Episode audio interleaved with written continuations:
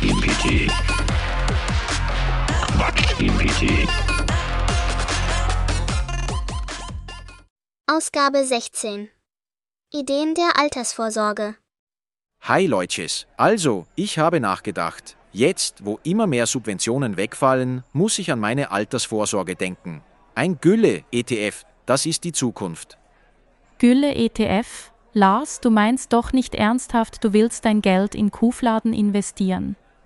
Aber natürlich, stell dir vor, das Zeug wird Gold wert. Jeder braucht Dünger, oder? Lars, ich glaube, bei deinen Investitionsplänen verwechselst du flüssiges Vermögen mit stinkendem Vermögen. Und ich dachte immer, der Begriff Geld stinkt nicht wäre metaphorisch gemeint. Ich hab gehört, Gülle-ETF sind oft nur mit viel heißer Luft aufgeblasen. Heute hui, morgen pfui.